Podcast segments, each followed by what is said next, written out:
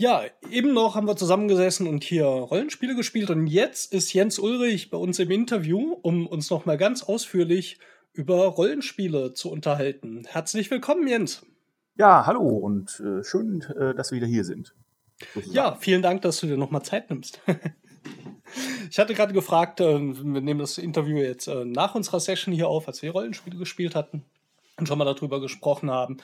Und äh, wie deine Heimfahrt war, weil du bist echt von der Pampa hier in Rankenhohen bis nach Trier, Trier ne? Ja, Richtig. Ins schöne Trier, äh, Weinstadt, älteste Stadt Deutschlands, also von daher, man kann an schlechtere Orte fahren. Die alten Römer, ne?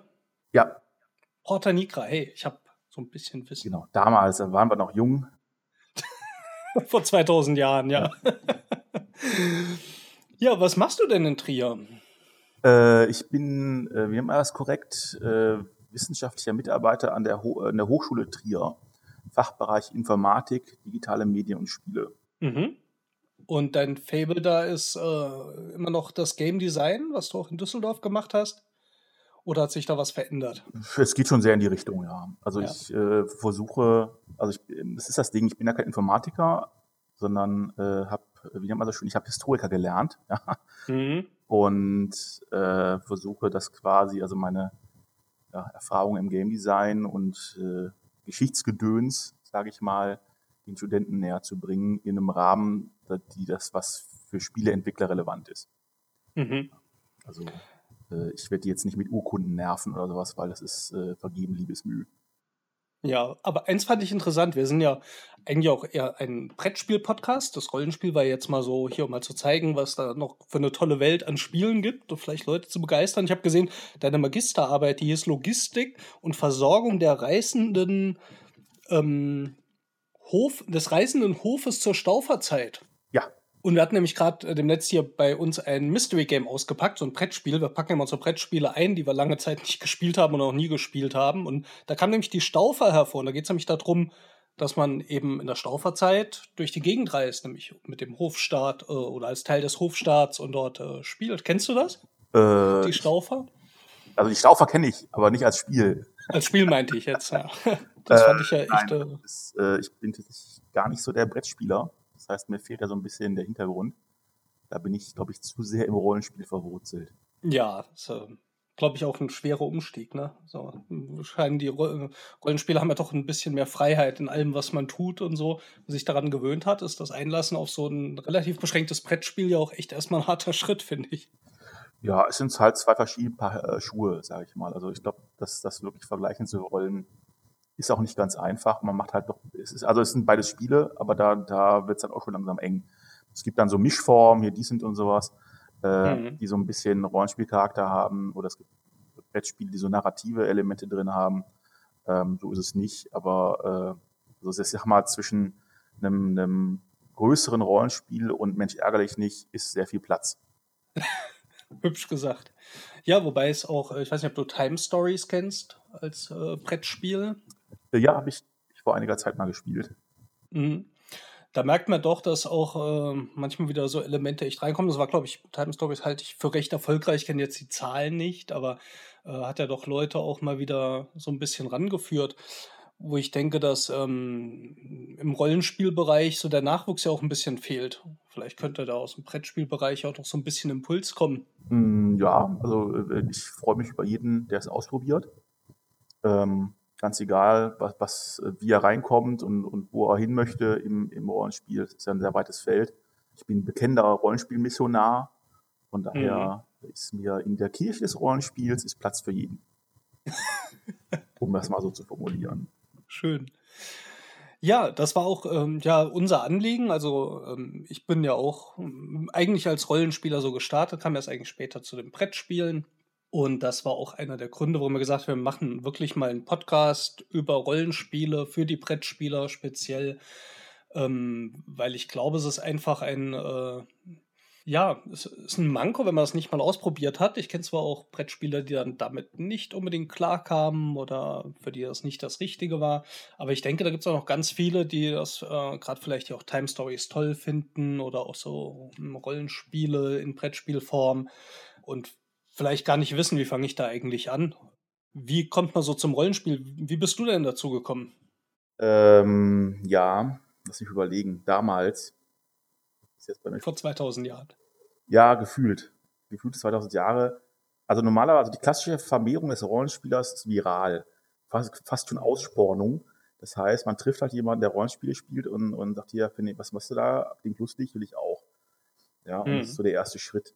Ähm, zumindest war es bisher immer so. Es gibt tatsächlich meiner Beobachtung nach jetzt Faktoren durch die neuen Medien, wie das immer so schön heißt, die äh, neue Spieler ins Spiel holen, ohne dass man direkt quasi über einen Altspieler reinkommt. Da haben wir mhm. sowas wie, wie Rocket Beans zum Beispiel, die ich da sehr verdienstvoll finde, die ja ähm, eigentlich äh, Videospiele, sagen wir mal, bearbeiten in ihrem Fernsehsender mhm. bei, bei Rocket Beans TV. Aber die haben Phasen, also mindestens immer ein, wenn nicht mehrere Formate zum Thema Tischrollenspiel. Mhm. Die haben jetzt, äh, das heißt, die spielen dann da die haben quasi Let's Plays mit den, mit den bekannten Leuten aus dem Sender, also wenn man den Sender kennt, sagen wir mal so. Und ich habe jetzt häufiger beobachtet, dass äh, gerade wenn man dann, was ich bei Facebook oder sowas in die entsprechend einschlägigen Foren guckt, beziehungsweise in die, in die äh, Gruppen, dass immer wieder die Aussage kommt, hier, ich äh, habe das bei Rocket Beans gesehen, ich habe ein paar Kumpels, wir würden das gerne mal ausprobieren. Mhm. Und das äh, ist seit einem Jahr vielleicht oder anderthalb ist das ein, ist das ein relativ äh, wachsender Faktor in der, mhm. sagen wir mal, wie hast du schon in der Neukundenbeschaffung, wenn man das rein, rein marktwirtschaftlich sehen möchte. Ja, ja, darf man es ja auch. Ist ja auch ähm, eine Sache, die du ja auch professionell und kommerziell auch äh, machst oder gemacht hast. Und äh, da ist das ja schon ein wichtiger Faktor. Ich kenne auch jetzt von unserem Andreas von den Würfelwerfern, so kam ja auch der Kontakt zustande ähm, dass doch auch ähm, bei ihm zum Beispiel in der Firma äh, Game Designer oder Mitarbeiter sind, die dann sagen, ach so ein Rollenspiel, das würde ich auch gerne mal ausprobieren. Mhm. Während es vor 20, 30 Jahren oder 2000 Jahren, wie man es nehmen will, ähm, eigentlich üblich war, dass so die Nerds Rollenspiele gemacht haben, ja. Den muss man immer sagen, da gibt es noch ein anderes Leben und so. Aber für jemanden, der sich so eigentlich professionell schon mit Spielen beschäftigt und so, fand ich so ein bisschen erstaunlich, dass die die Rollenspielerfahrung halt einfach gar nicht mehr so mitbekommen haben, die für mich sehr zugrunde liegen bei allem, was ich im Game Design eigentlich mache. Mhm. Auch wenn ich natürlich jetzt nicht die Sachen davon übernehme, von den Mechanismen. Es schleicht sich immer wieder ein, wo ich denke, kann man das Spiel nicht noch Erfahrungspunkte reinbringen? Ja, also das, ist, das Rollenspiel hat sowohl beim Brettspiel weiß ich es nicht, da bist du sicherlich, äh, hast du eher Ahnung als ich. Aber im, im Videospielbereich haben, haben Rollenspiele, seit, also das ist seit 1974, seit erster Auflage von DOD, ist da mhm. unglaublich viel reingeflossen von, von Rollenspielseite aus. Eben sowas wie Klassen und, und Erfahrungspunkte und Stufen ja, und, Leveln, und ja. Mhm. Konfliktmechanismen, also wie wird gekämpft und so weiter. Wobei Rollenspiel ja auch ursprünglich aus, dem, aus der COSIM stammt, also aus der Konfliktsimulation. Ja. Und das also von da schon übernommen hat, zum guten Teil. Aber mhm. große Breite, die es brauchte, damit das dann wiederum ins, ins Videospiel fließt, ist, glaube ich, erst durchs Rollenspiel entstanden. Die hatten ja unter TSA damals in den USA eine echt hohe Verbreitung. Ja, mhm. Innerhalb kurzer Zeit. Das war ja mal so eine Garagenfirma, bis sie dann irgendwie in so einen Multimillionenbereich gegangen ist. Und das ist schon, hat schon eine Relevanz. Also das, das, äh, deswegen bin ich hier an der Hochschule auch mit entsprechenden Kursen am Start. Also ich habe auch ein Seminar zur Rollenspielentwicklung, wo wir dann wirklich mit den ah. Studenten, mit den Studenten, die bauen dann in kleinen Gruppen eigene Systeme und Hintergrund und so. Ja, cool. Da werden wir sicher nachher auch noch ein bisschen über gerade das Entwickeln sprechen. Ich würde jetzt gerade nochmal zurückgehen äh, über diesen Markt der Rollenspiele. Ich hatte mir ähm, noch mal in einem sehr schönen Buch Drachenväter mhm. das mir ein äh, sehr lieber Freund, der Matthias Bordach mal geschenkt hat, äh, nachgelesen über eben den, den Start von Das Schwarze Auge. Und für die Hörer, die jetzt nicht so rollenspielaffin sind, Das Schwarze Auge ist das deutsche Rollenspielsystem. Und das kam damals auf eine relativ lustige Art eigentlich äh, so zum Entstehen. Und zwar sollte eigentlich die Übersetzung von Dungeons and Dragons bei Schmidt Spiele erscheinen dürfte so 83, vermutlich haben die vorher ja. schon ein bisschen gesprochen und so weiter gewesen sein. Und die Herren Fuchs, Kiso und Alpers, äh, die hatten das übersetzt. Die hatten vorher, glaube ich, auch schon Midgard und Thunders and Trolls übersetzt. Und ähm, dann ging es eben um Dungeons and Dragons. Und dieser Deal zwischen Schmidt-Spiele und TSR oder TSA, die Rechte an D&D haben, Der ist dann irgendwie kurzfristig geplatzt und äh, der Jürgen Stör, der war wohl Manager bei Schmidt-Spiele, der hat damals ziemlich geplöfft und hat gesagt, wenn ihr das nicht mit uns macht, dann machen wir unser eigenes Ding und fegen euch vom Markt. Zurückblickend müsste man vermutlich echt müde lächeln über so eine Drohung.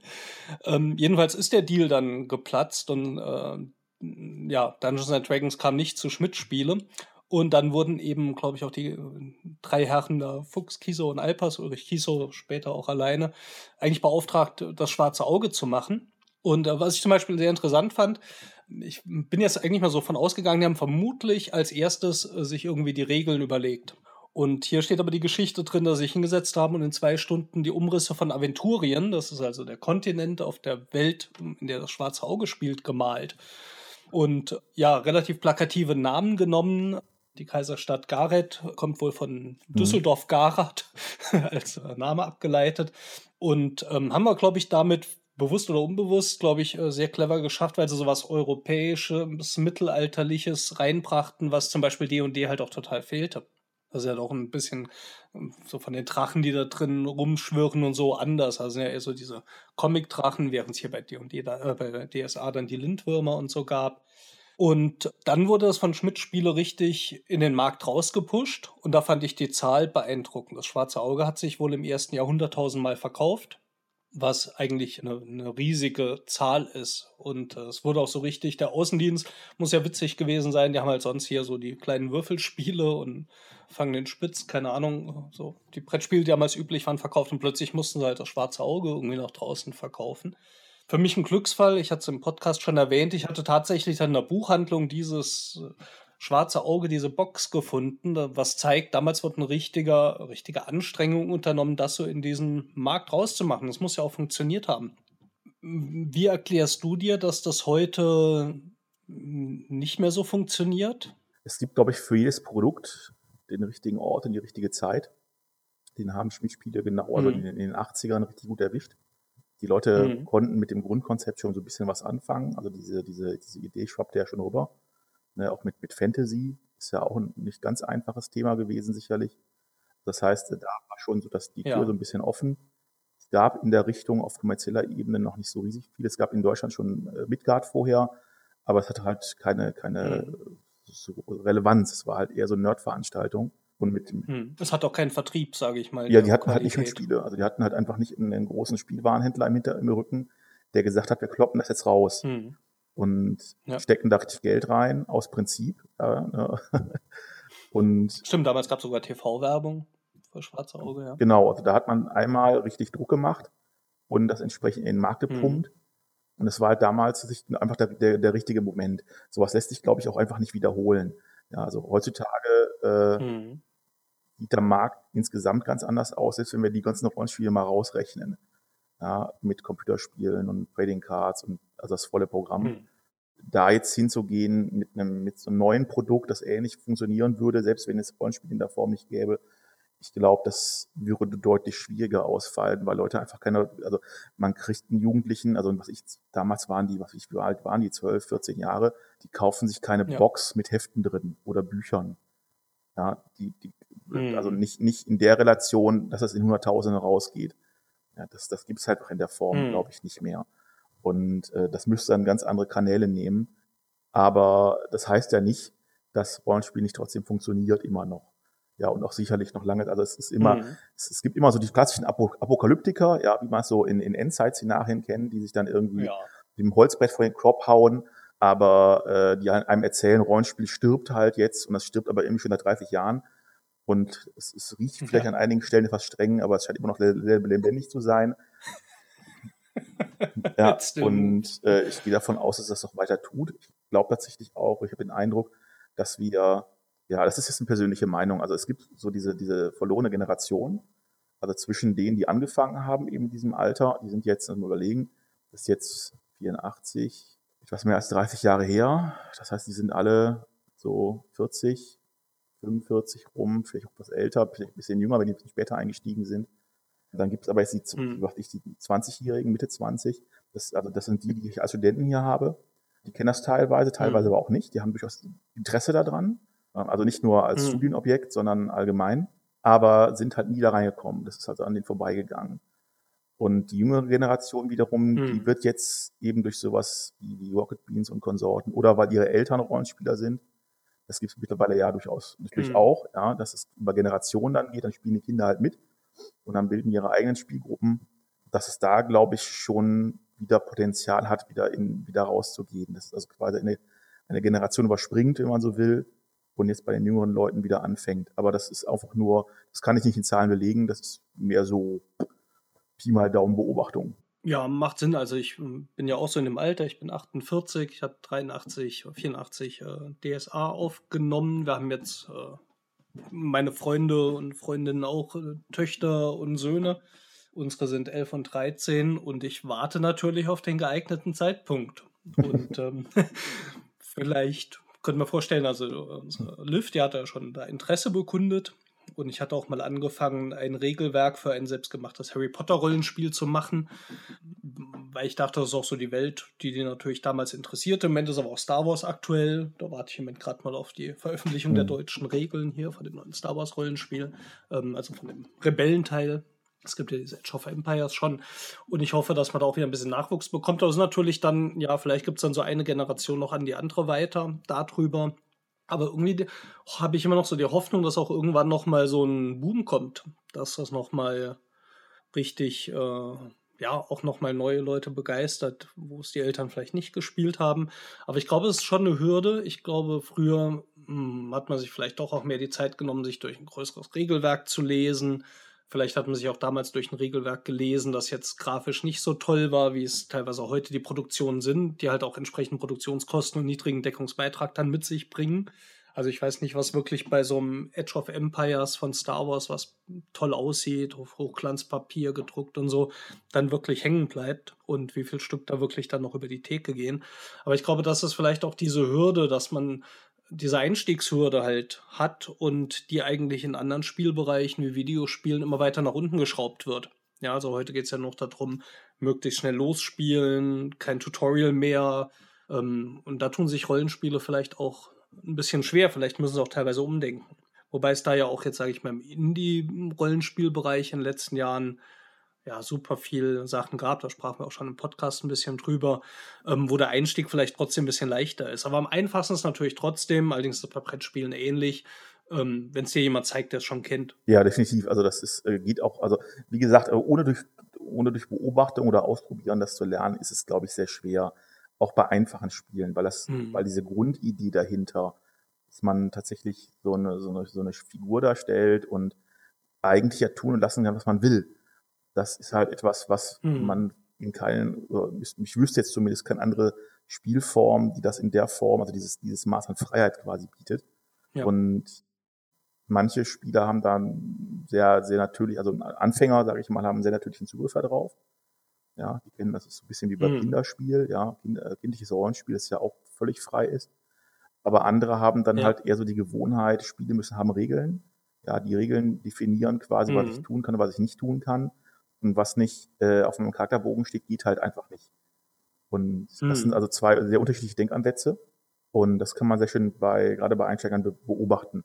Einige spielen dann sofort drauf los und die gehen ab wie nichts Gutes und das ist wunderschön zu sehen. Und andere kämpfen halt erstmal mit, der, mit dem, diesem Konzept. Ja, was, was kann, was macht, ja, ich kann, wenn man dann fragt, was kann ich jetzt machen? Ja, was du willst. Ja, weiß ich aber nicht. Ja, und das ist dann erstmal ein Sprung, den man machen muss. Und dann probieren sie halt irgendeinen Blödsinn aus, um zu gucken, geht das wirklich? Ja, kann ich, kann ich jetzt irgendwie versuchen, mhm. dem Bauern die Hose zu klauen oder sowas? Ja, also irgendein abstruser Unfug und sind da total happy, wenn das, wenn das geht oder wenn sie es zumindest versuchen können und so. Ähm, mhm. Und das ist, glaube ich, etwas, was halt so eine kleine Hürde darstellt, überhaupt zu verstehen, was, was will das Spiel eigentlich von mir? Mhm. Und nicht zu vergessen auch der Spielleiter. Ja, das, ja, das, gut, mit dem kann man ja zumindest reden. Aber mit so einem Heft ist halt, also mhm. das einfach schriftlich zu kommunizieren, äh, in möglichst einfachen, kurzen Worten. Man will ja auch keinen Aufsatz drüber schreiben, das liest ja auch wieder keiner. Ja, in ein paar Worten mhm. zu erklären, was ist Rollenspiel, das ist halt auch nicht einfach. Ja, also das ist jetzt nichts, was man mal mhm. eben so erklären kann, dass es jemand, der es nicht kennt, auf Anhieb versteht, was machen die da eigentlich. Mhm. Und dann ist dieser, also was ich eben meinte, auch mit dem Punkt des Spielleiters, muss ja einer, aber zumindest bei den meisten Systemen geben, der da auch eine gewisse Verantwortung übernimmt, nämlich den Spielleiter zu machen. Das heißt, der die Welt präsentiert, der sich da vorbereitet, der die Spieler ranführt. Das war natürlich auch bei uns damals, äh, da gab es keinen, der das äh, gezeigt hatte. Wir hatten ja nicht mal Internet. Und äh, das ist ja doch auch eine Rolle, wo man am Anfang vielleicht auch ein bisschen Respekt hat. Was macht man? Also da kann, kann man viel falsch machen. Kann man natürlich auch. Wir hatten nicht äh, schon schlechte Spielleiter erlebt, die irgendwie den Leuten aufs Auge drücken wollen, wie man einen Charakter spielt und dann entweder die Leute auch wieder vergrault. Also es muss auch einer geben, der, der überhaupt bereit ist, hier diesen Spielleiter zu übernehmen, was vielleicht auch mhm. nochmal eine Hürde ist. Und ich denke, dass gerade die spielleiterlosen Rollenspiele jetzt nicht unbedingt ein einfacherer Einstieg sind. Ja, nee, das, das ist halt sehr Special Interest. Also äh, das sind halt schon sehr ja. besondere Formen. Tatsächlich glaube ich durchaus, dass so das klassische Rollenspiel, also um es mal so zu nennen, das typische Fantasy-Ding, ja, ob das jetzt nun DSA oder D&D oder was auch immer ist, durchaus funktioniert. Fantasy funktioniert, mhm. einfach weil es eine bestimmte Filterfunktion hat. Da kann man halt einfach sagen, ja, das geht halt, weil es geht. Ja, ist halt, ist halt, it's magic, ja, notfalls. Das heißt, da kann, hat man sehr viel Spielraum und äh, ich glaube tatsächlich gar nicht mal, dass so viele Spieler vor, vom, sagen wir, etwas komplexeren Regeln. Nicht vom kompliziert muss es nicht sein, aber wenn es mehr ist als wirf eine Münze, dass das für die so abschreckend ist. Weil ähm, ich den mhm. Eindruck habe, dass, dass viele Spieler, wenn sie auch wenn sie anfangen, durch Brettspiele zum Beispiel darauf trainiert sind. Es gibt halt dieses, dieses Heft mit Regeln und an die halt, hält man sich. Mhm. Und solange man nicht der Meinung ist, irgendwie, was ich, die 200 Seiten komplett in den Kopf kloppen zu müssen, um was spielen zu können, sondern einfach sagt, okay, ich habe verstanden, wie das mit diesen Talenten funktioniert oder mit diesen Fertigkeiten oder Skills oder was auch immer, dann muss ich irgendwie X würfeln und wenn ich jemanden hauen will, muss ich Y würfeln. Das, dann ist der Keks gegessen, dann macht mhm. das irgendwie so viel Schaden, wie auf meinem Zettel steht. Dann, dann läuft das. Ja, also dann, dann die, da, da wird auch nicht diskutiert oder in Frage gestellt, warum, warum sollten sie das tun? Das ist halt die, das ist, bei einem Brettspiel sage ich ja auch nicht. Aber was ich bei Mensch ärgere nicht, nicht, oh, die, warum, warum würfel ich mit einem Würfel, warum würfel ich nicht mit zwei Würfeln? Oder warum habe ich nicht fünf Figürchen? Mhm. Und warum müssen die überhaupt da rein? Das ist, vielleicht wollen die ja gar nicht da rein. Die Diskussion gibt's halt einfach nicht. Das kommt dann später, wenn man sich wirklich damit beschäftigt hat. Ja. Und ein interessanter Punkt ist ja auch, dass die Brettspiele aus ihrer Sicht auch sich damit schwer tun, sich weiter zu verbreiten, weil die Leute von der Brettspielregel schon abgeschreckt sind. Ja gut, das ist halt. Äh, und, ähm, und die ist ja doch vergleichsweise dünn zum DSA-Rollenspiel-Regelwerk. Ja gut, DSA ist halt wirklich ein Dickschiff, wobei man sagen muss, mit der fünften Edition geht es wieder so ein bisschen, das hat sich so ein bisschen freigekommen. Hm. Es gibt natürlich auch Rollenspiele, die deutlich einfache Regeln haben. Also klassisch zum Beispiel das 1W6 Freunde von der Dorp ist so ein Ding. Hm. Das ist auch für, für Jugendliche, Kinder und Jugendliche ganz gut. Das ist auch vom, vom Hintergrund so ein bisschen für fünf Freunde mäßig, ich daher der Name. Und es ist super mechanisch, mhm. super einfach gehalten. Ja, also wenn man, wenn man sagt, ich habe jetzt Leute, die, die jetzt nicht unbedingt komplexe Regeln haben wollen, das geht mit denen halt auch. Aber man muss halt natürlich auch sagen, also Nerds sterben nicht aus. Ja, also Leute, die sich mit sowas gerne beschäftigen mhm. und beschäftigen wollen, die werden auch nicht weniger. Ja, die machen jetzt vielleicht andere Sachen, aber grundsätzlich ist so dieses, dieses Mindset dahinter, ich möchte mir das erarbeiten oder ich möchte das Wissen durchaus da. Und deswegen glaube ich, dass, dass der Markt für sowas immer da sein wird, solange es nicht irgendwie mhm. sowas wie die improvisierende KI gibt. Mhm. Ähm, ja, zwei Punkte. Erstens, die Nerds sterben nicht aus. Wäre natürlich die Frage naheliegend, was bei der Roleplay Convention am Wochenende? Ja, selbstverständlich. Also nicht, nicht sehr lange, tatsächlich, weil es ist am Ende, ich bin vom, seit dem ersten Mal dabei gewesen, da ja auch in der Orga eine Zeit lang gearbeitet und deswegen ist es halt immer irgendwo dasselbe. Also da, da passiert nicht mehr so riesig viel. Das mhm. Ding hat sich jetzt so ein bisschen eingeschaukelt. Aber man besucht halt die Verlage mhm. und ich habe jetzt ein paar Studenten da gehabt, die, die als die in einem Stand hatten als Illustrat, das waren, waren eine Illustratorin, äh, Christina Kraus, die habe ich besucht, die macht schöne Sachen und mhm. ein paar andere und deswegen äh, man, man man kennt halt Leute, ja und dann besucht man die quasi. Mhm. Und scheint ja also doch auch entsprechend Besucher zu ziehen, also europaweit die größte Roleplay Convention werben sie zumindest mit. Ich weiß nicht, wie viele Leute wirklich da sind, aber es sind schon Zehntausende, was ich gehört habe. Ich glaube, das weiß niemand so genau, außer dem Chef selbst und der Messe. Ja. ja. Also, wenn die das nie offen ja. sagen, dann ist natürlich auch immer ein bisschen mit einem Fragezeichen versehen. Ne? Und würden sie vielleicht mehr werben. Aber es ist schon ein großes Ding. Ich war allerdings auch schon Jahre nicht mit, aber ich auch so das Gefühl habe, naja, man hat das meiste gesehen und die äh, neue Rollenspielsysteme brauche ich nicht unbedingt, weil ich noch viele ungespielte hier habe. Du hast aber eben anderen noch einen interessanten Punkt gebracht, das war die äh, KI für das Rollenspiel. Und das wäre eigentlich erstmal so ein Punkt, wo man sagt, das ist noch weit in der Zukunft. Ich hatte aber jetzt tatsächlich eine richtige Rollenspielerfahrung, finde ich, oder sehr nah dran gehabt mit einem Brettspiel. Und das ist Willen des Wahnsinns, die zweite mhm. Edition. Das ist ein Cthulhu Dungeon Crawler. Die erste Edition fand ich ziemlich grauenvoll, weil man super viel Karten mischen, auslegen musste. Also ich glaube, es hat schon eine Stunde gedauert, das Spiel aufzubauen und dann fand ich es auch nicht so spannend. Und die zweite Edition, die wird jetzt durch eine App gesteuert, die du auch auf Steam bekommen kannst für einen PC. Und was ich meine mit Rollenspielerfahrung, also das Spiel baut sich auf, verschiedene Räume, man kann Aktionen machen, man gibt das in der App ein, was man tut, dann kommen Beschreibungstexte, hat schon was Spielleitermäßiges. Aber was mich wirklich begeistert hat, ich habe in der Erinnerung, in der Erinnerung an diese Spielszenen, das war in so einem Hotel, wo man übernachtet hat, in, ähm, wie heißt äh, nicht Dunwich, ähm, Wodagon. Äh, Salem? Nee, Quatsch. Ähm, ähm, na, nee. Dingsmaus, Innsmaus? Ja, Innsmouth, genau. Es gibt ja so die drei, drei, vier, fünf Locations, die eigentlich immer wieder herhalten müssen für Xulu. Genau. Und Innsmouth ja, die Ermittler waren laut Story da und haben gedacht, wir müssen dringend abreisen, irgendwas ist hier nicht ganz richtig, aber es fuhr plötzlich kein Bus mehr und kein Zug sowieso. Dann haben sie an diesem Hotel übernachtet und draußen lief dann so ein Mob rum, der wurde auch als Token äh, rumgeschickt.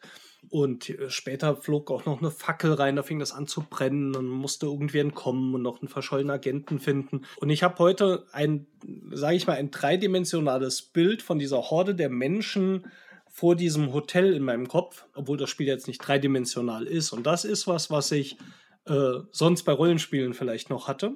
Bei guten, wo ich echt eine Erinnerung, mhm. eine plastische Erinnerung habe, weil das schön beschrieben war. Das war tatsächlich in diesem Spiel der Fall. Es war auch ein super spannendes Szenario äh, über vier Stunden. Und ähm, Cthulhu-mäßig gibt es eben auch den Wahnsinn. Das heißt, deine Ermittler können wahnsinnig werden, ziehen dann so eine Wahnsinnskarte. Und wir waren dann gerade auf diesem Steg, wo das Schiff war, mit dem wir ablegen wollten, zu dem Schifferboot von diesem Agenten, das draußen wartete. Wir hatten alles vorbereitet, allerdings Liv, unsere Tochter, war, also nicht sie, sondern ihr Charakter, war geistig nicht mehr ganz fit und musste dann so eine Wahnsinnskarte ziehen. Und wir hatten Glück gehabt, es kam noch ein Riesenmonster und sie hatte gerade diese Stange mit Dynamit gefunden. Ja, wirft das Dynamit. Und sie sagt, ja, ich hole aus und lass das Dynamit hier fallen. Wie, wie hier fallen. Ja, sie hatte diese Wahnsinnskarte gezogen, dass sie nicht mehr Teil der Gruppe ist und dass es gar nicht gut ist, sich mit dem Kosmischen anzulegen, dass das sowieso schon verkehrt war. Und äh, sie eben als Verräter plötzlich dann im Spiel war. Und das war die letzte Szene nach vier Stunden, wo sie diese Dynamitstange bei uns fallen ließ und damit das Spiel für sie gewonnen hatte. Das war eine echt eine super Geschichte, wie ich sie sonst nur bei Rollenspielen erlebt habe. Und vielleicht gibt es da auch noch für die Zukunft so eine Öffnung, dass vielleicht mehr Leute auch äh, solche Erlebnisse haben und dann irgendwann noch mal ein richtiges Rollenspiel in Anführungszeichen spielen wollen, wo man solche Erlebnisse halt einfach regelmäßig und immer hat. Ich weiß jetzt nicht, ob das bei Willen des Wahnsinns bei jedem Szenario so gut funktioniert, aber das, was wir da gespielt haben, das war, glaube ich, das zweite in der Kampagne, äh, hat das hervorragend funktioniert. Also da gibt es mhm. auch noch Hoffnung. Jetzt haben wir mal über das Spielen von Rollenspielen gesprochen. Wow, wir haben schon eine halbe Stunde gesprochen. Da wird es höchste Zeit. Eigentlich wollte ich als Kern auch mal erfahren, wie das Entwickeln von Rollenspielen funktioniert. Und äh, ich kenne dich eigentlich als Entwickler jetzt von Das Schwarze Auge, die fünfte Edition. Ich habe ja gesehen, du hast auch bei Shadowrun mitgearbeitet. Ist das richtig? Das ja, gar nicht so auf äh, relativ lange sogar. Okay. Aber eher, ich sag mal, in der zweiten Reihe, wenn man so möchte. Mhm. Und da würde ich jetzt gerne auch den zweiten Teil des Gesprächs jetzt mal als Schwerpunkt drauf setzen, wie entwickelt man ein Rollenspiel. Und ich hatte in einem Interview gesehen, du hattest damals den Wunsch gehabt nach äh, das schwarze Auge 4, was ich für eine ganz, ganz schlimme Spielregel halte, weil sie super kompliziert auf zig Regelbücher verteilt ist, also da war überhaupt keine Zugänglichkeit mehr. Und ähm, du hast mal gesagt, viele Sachen würdest du wieder ganz schnell aus dem Kopf heraus äh, als Spielleiter leiten können, ohne ja, nochmal vermutlich in zehn Regelbüchern nachzuschauen. Wie geht man denn so eine Rollenspielentwicklung an? Vor allem, wenn es halt auch so eine Grundlage gibt. Ich meine, es gibt dann schon vier Editionen vom Schwarzen Auge. Gut, die ersten zwei werden da jetzt keine Rolle mehr gespielt haben, aber vielleicht drei, vier, die werden ja auch ihre Fans haben. Wie funktioniert so der Prozess an sich schon mal? Also ist es so, äh, es gab eine Umfrage, eine große, äh, mit, ich habe keine Ahnung, irgendwie ein oder 2000 äh, Beteiligten, irgendwie sowas unter DSA-Fans natürlich. Es ist über, über die entsprechenden Kanäle gelaufen, deswegen mhm. waren da jetzt keine Außenstehende drin. was die Leute haben wollen, wo sie hinwollen, also was, was für sie DSA ausmacht. So, das ist relativ weitläufig gewesen. Und ich habe mir das so erklären lassen, ich habe nicht selber mitgemacht, dass äh, das, das vom, vom statistischen Ergebnis her, wenn man statistisch ausgewertet hat, es quasi unmöglich war, feste Gruppen zuzuordnen. Also normalerweise ist es ja so, man kann halt dann gucken, wo, wo häuft sich was, wo sind mhm. bestimmte Bereiche, wo sich, wo sich Meinungen quasi dann, dann wirklich bilden. Und man sagt, okay, es gibt dann die Gruppe, die mag, mag mhm. A, die, die andere Gruppe mag B lieber, aber man kann das dann, dann in Werte fassen. Und das ist halt durch die Verteilung der, der Antworten quasi nicht möglich gewesen, weil, und das ist halt die, die große Stärke und aber auch die große Herausforderung bei DSA, weil die Spielerschaft sehr breit aufgestellt ist. Hm. Das heißt, ihr wusstet also nicht, wo ihr hinentwickeln wollt oder müsst. Doch, das, das ist ja der Punkt. Wenn man weiß, es ist eine sehr breite Spielerschaft, mhm. dann weiß ich, ich muss sehr viele verschiedene Interessen bedienen können mit dem Ding. Also die Regeln müssten in der Lage sein, verschiedene mhm. Spielstile abzubilden.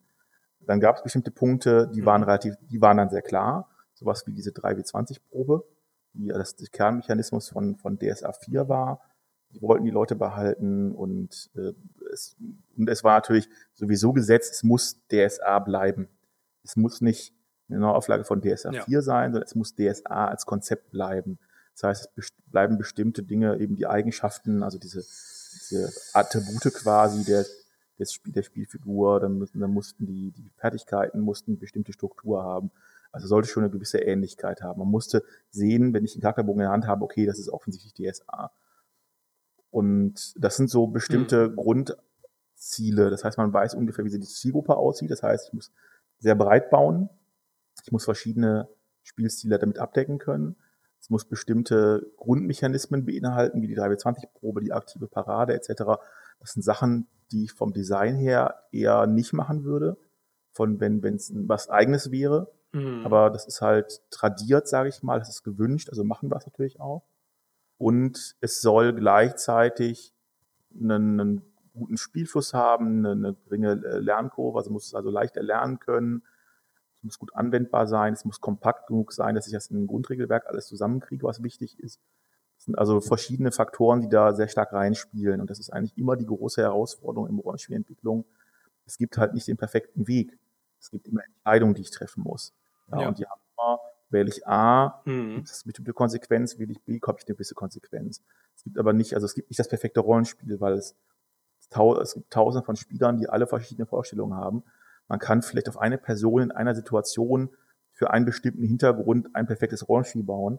Aber sobald ich das für mehrere Leute mache, die verschiedene Situationen abdecken sollen, klappt das schon nicht mehr. Ähm, und da muss man einfach dann sagen, okay, ich habe eine Entscheidung zu treffen, was ich, wie viele mhm. Talente will ich haben, will ich viele haben, um, um bestimmte Mikrosachen abzudecken, oder will ich möglichst weniger haben, um es einfach zu halten. Und dann muss halt so einen Spagat machen, zu sagen, okay, es gibt bestimmte Dinge, dass die werden im Spiel keine große Relevanz haben, aber es gibt Spieler, die wollen die trotzdem haben, weil die das aus, aus simulatorischen Gründen zur Darstellung mhm. des Charakters brauchen. Man braucht, die wollen tatsächlich. Mhm. Es gibt Spieler, die sagen, brauche ich nicht, völliger Unfug, aber es gibt Spieler, die sagen, ich möchte, dass mein Charakter, der ist Instrumentenbauer und der soll auf seinem Charakterbogen stehen haben, dass der kompetent darin ist, Geigen herzustellen. Nicht, weil das Abenteuer relevant mhm. ist, außer man, was ich, man spielt gegen den Teufelsgeiger, aber das kommt halt normalerweise in Aventur in der Form nicht vor aber ist halt eine Kompetenzdarstellung, die möchte ich, weil das, ich möchte, dass, das ist einfach ein Wunsch, dass die Kompetenz meines Charakters auf dem mhm. Charakterbogen mhm. durchgehend dargestellt wird. Also nicht nur, dass er kämpfen kann, sondern auch, dass er handwerklich mhm. oder sonst irgendwo was kann. Mhm. Vielleicht man halt könnte es Rollenspieler, man könnte es auch so lösen, dass du dort hast, äh, du hast, kennst dein Handwerk und du schreibst handschriftlich dahinter Geigenbau, aber es gibt halt eine Regel dafür. Während das andere Extrem ist, du hast für jedes Instrument noch mal eine eigene Regel, was vermutlich auch jetzt nicht realistisch ist.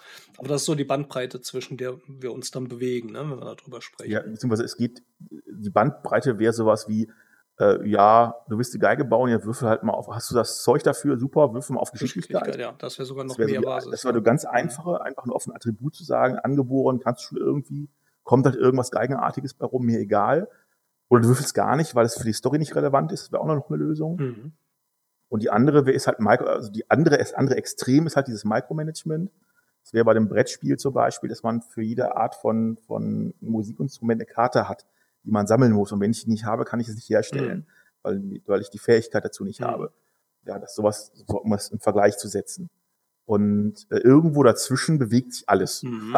Gibt es denn dann auch zum Start der Entwicklung auch einen Plan jetzt von Verlagsseite, die sagen, hör mal, mach das Grundregelwerk, das soll aber so und so viele Seiten haben oder zumindest so in der Bandbreite oder ähm, solche detaillierten Regeln gliedert die doch aus, dass man das getrennt verkauft. Also diese Struktur, wie das nachher in Bücher aufgeteilt wird, ähm, wird das am Anfang euch mitgegeben für die Entwicklung oder ist das so ein Prozess, wo man so beidseitig zusammenarbeitet während der Entwicklung oder wie läuft das ab?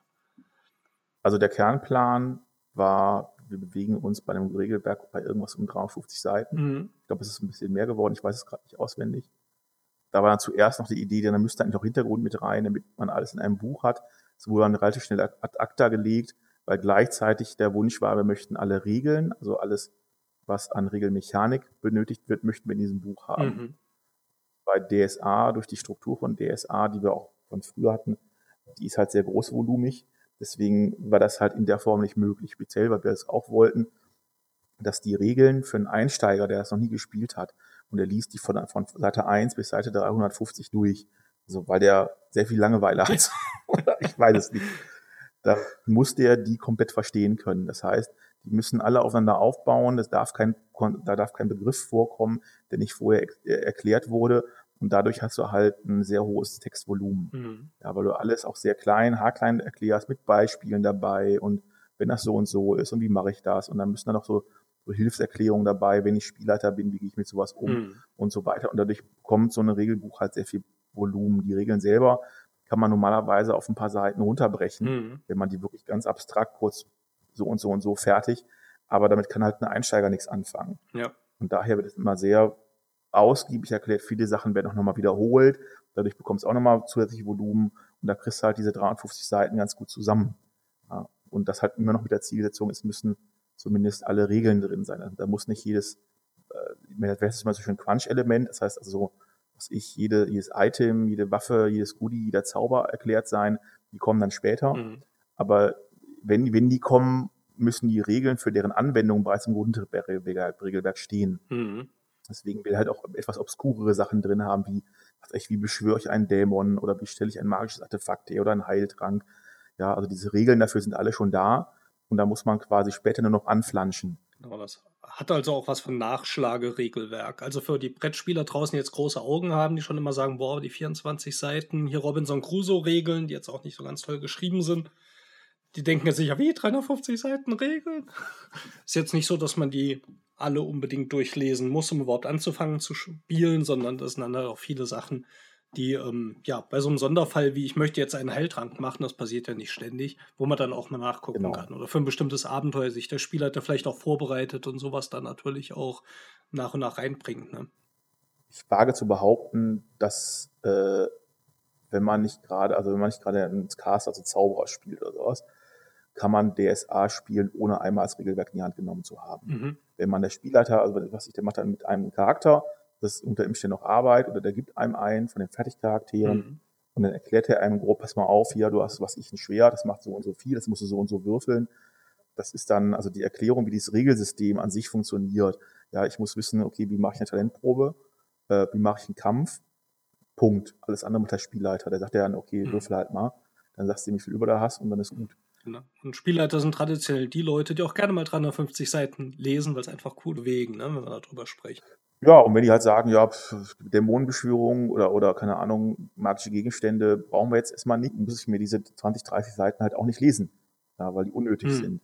Und wenn ich einmal verstanden habe, wie der Kampf funktioniert, fasse ich den auch nicht erstmal nicht wieder an, weil das eigentlich, wenn man es verstanden hat, relativ intuitiv läuft. Ja, da gibt's vielleicht noch eine Tabelle, hm. wo ich auch einmal drauf gucken muss. Aber das ist deswegen diese 53 Seiten kommen halt dadurch zustande, dass es alles erklärt werden muss. Und zwar so, dass man es versteht, wenn niemand da ist, der es einem erklärt. Dieses Buch muss halt alleine funktionieren.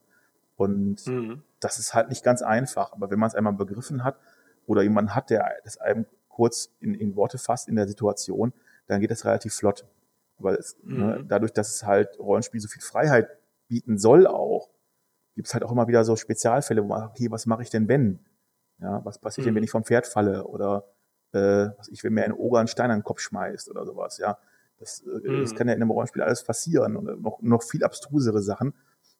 Ja, oder was ich, wenn ich jetzt eine schwere Rüstung habe und ich falle ins Wasser. Ja, ertrinke ich dann einfach, gehe ich unter wie ein Stein oder kann ich da irgendwas würfeln oder so, ja. ja. Und das muss das, dadurch, dass halt das System diese Freiheit bieten muss, muss halt solche Fälle auch abdecken können. Und das muss ja auch auffindbar sein. Ich meine, jetzt, ich sag mal, als erfahrener Rollenspieler wüsste ich vermutlich, ich suche nach dem Schlagwort Fallschaden, wenn ich vom Pferd falle. Ja. Ich überlege aber gerade jemand, der noch nicht gespielt hat, der denkt vermutlich, wo in den 350 Seiten kann ich das finden? Ja. Heißt das, ähm, habt ihr euch da auch Gedanken gemacht, äh, läuft das dann über diese Schlagworte am Ende dann? Oder wie ist das strukturiert, dass die Spieler überhaupt die Regeln finden, die sie brauchen? Das ist immer so ein bisschen schwierig tatsächlich. Also das Ding hat einen ganz relativ klaren Aufbau. Ja, das, sind erstmal die Grundregeln, also Grundmechanismen, wie funktioniert der ganze Quatsch eigentlich. Dann gibt's Charaktergenerierung, wie baue ich mir einen Charakter. Dann gibt's Talente, glaube also plus die ganzen Vor- und Nachteile, was es alles gibt. Dann gibt's diese Talente, was gibt's da an Talenten, dann wird die erstmal erklärt. Ja, also normalerweise würde es reichen, da steht einfach schwimmen, dann steht dahinter, was du würfelst, damit du schwimmst oder nicht schwimmst. Aber mhm. dann ist erklärt, okay, was, was mache ich mit Schwimmen? Ich kann damit auch tauchen und dies und jenes, ja. Wasser treten, hast du mhm. nicht gesehen, damit genau diese Fragen halt beantworten können, bewertet werden können. Dann gibt's da nochmal eine kleine Tabelle zu, Erschwernisse, Erleichterungen, was ist, was ist einfaches Schwimmen oder was, was für Situationen, wo ich dann wirklich äh, die Probe erschweren kann, das geht ja mechanisch und so weiter und so fort. Und dadurch hast du halt wieder so einen Textblock. Und also das, dadurch ist es thematisch immer so, dann gibt's Kampf, dann gibt's doch Zauberei und Gedöns und es gibt dann die Detailregeln. Und wenn es um sowas geht, wie was passiert, was ich, wenn ich angezündet werde oder wenn ich irgendwo runterfalle oder sowas, kann man, es gibt es, müsste es gucken, einen Abschnitt irgendwie allgemein über Schadensquellen, ja, die jetzt nicht hm. eine Axt im Kopf sind, sondern eben hm. sowas wie irgendwo runterfallen oder, oder Gift oder was auch immer. Und das findet hm. man da entweder in, einfach, indem man dann guckt, Detailregeln, oder man guckt in, eben ins, ins, in den Index, wobei halt man so einen Index gar nicht groß genug bauen kann, dass der immer funktioniert. Deswegen klappt das nicht immer im Grundregelwerk. Äh, hm. Die ganz harten Jungs, die haben natürlich das, das PDF. Das kann man auch als PDF kaufen bei Ulysses und dann guckst du mhm. es einfach am Tablet, einfach suchen. Da kannst ja, du suchen, ne, stimmt. Ne, Fallen, mhm. Sturz oder was auch immer, da muss man ein bisschen gucken. Ähm, das mhm. ist natürlich ganz pflegeleicht. Und wenn man es tatsächlich nicht klappen sollte, ja, und dann guckt man den Spieler an, hör mal, ich bin jetzt hier runtergefallen, was passiert denn jetzt? Dann sagt er, ja, komm, äh, zwei bis sechs Schaden. Ja. Weil, das, was du vorhin meintest, mit dem viele Sachen einfach auch mal wieder aus dem Kopf raus entscheiden, ohne jetzt dafür eine Regel zu brauchen. Ja, oder halt die Regeln, man kennt halt die Grundregel, das Grundregelkonzept und dann leitet man einfach daraus ab. Okay, ja. es gibt genau. Körperbeherrschung, würfel da mal drauf, hast du geschafft, dann kriegst du nur ein W6, hast du nicht geschafft, kriegst du zwei W6. Das sind zwar nicht mhm. die richtigen offiziellen Regeln fürs Fallen, aber so Pi mal Daumen klappert dann schon. Ja, so. ja, ist ja meistens fürs Rollenspiel wichtiger, eine schnelle Regel an der Hand zu haben und Regel schnell an der Hand zu haben, damit das Spiel weitergehen kann, anstatt dass man zehn Minuten nach den Fallenregeln sucht, weil man möchte eigentlich die Geschichte weiter erleben. Das sollte ja irgendwo immer im Zentrum spielen. Das kommt auf die Spieler an. Da muss man zwar sagen, es gibt Spieler, die, ja, für die ist das immer ist der Kack egal, ich will irgendwas würfeln. Hauptsache, die Story geht weiter. Ich würfel vielleicht auch gar nichts, habe einfach viel Schaden ich bekomme. Und andere, die sagen aber, nee, Moment, da gibt es eine Regel für, das ist wichtig. Ja, weil Dann wollen wir die, die Regeln haben. sind, okay. Eben weil die Regeln sind halt dieses, das, der neutrale Vermittler quasi zwischen mir und dem Spielleiter, wenn man so will. Die gelten ja für alle. Und äh, deswegen ist es wichtig, dass ich die verwende, weil vielleicht, weil, was ich, wenn er mir jetzt zwei bis sechs Schaden reindrückt, also dann nachher kommt ein Kampf, dann fehlen die mir vielleicht, vielleicht kriege ich ja viel weniger, weil das war ein weicher mhm. Boden und ich bin eigentlich total der, der Athlet und kann mich super abrollen. Ja. Und da ist halt bei manchen Leuten der Wunsch da. Natürlich, es gibt Regeln, die will ich anwenden. Ja. Und wer kennt nicht die Spieler, die in der nächsten Runde auftauchen mit der Regel, die sie dann noch nachgeschlagen haben in der Zwischenzeit, um das nochmal richtig ja, zu stellen? Es gibt auch Regeln, von denen ich persönlich, also als Entwickler, relativ sicher bin, dass die zu 99,9 Prozent nicht gebraucht werden. Aber die Leute beschweren sich trotzdem, wenn sie nicht drin sind, weil mhm. das Fälle abdeckt, die eben genauso dann gehandhabt werden, also Pi mal Daumen. Sowas wie, mhm. wie viel kann ich hochheben? Ja, also wann, wann hm. ist es denn relevant, wie viel ich hochheben kann? Also ja. selbst wenn ich irgendwie die klassische Heldensituation habe, oh nein, die Decke stürzt ein, äh, hier Gronk der Barbar hält jetzt irgendwie den, den Dachbalken fest und alle können fliehen so ungefähr, da berichtet doch kein Mensch, wie viel Kilo das sind. Ja. Also die Situation passiert einfach nicht. Und, äh, ja. aber, aber wenn die Regel nicht drin ist, dann beschweren sich Leute. Das, mhm. äh, das wüssten sie ja gar nicht, wie viel Charakter, der Charakter hochheben kann. Ja, und mhm. wenn man eine Regel macht, egal wie gebaut ist, ist die immer falsch weil dann der eine sagt, ne, der eine sagt halt, Moment mal, es gibt aber diesen, diesen russischen äh, Gewichtheber, der kann aber viel mehr.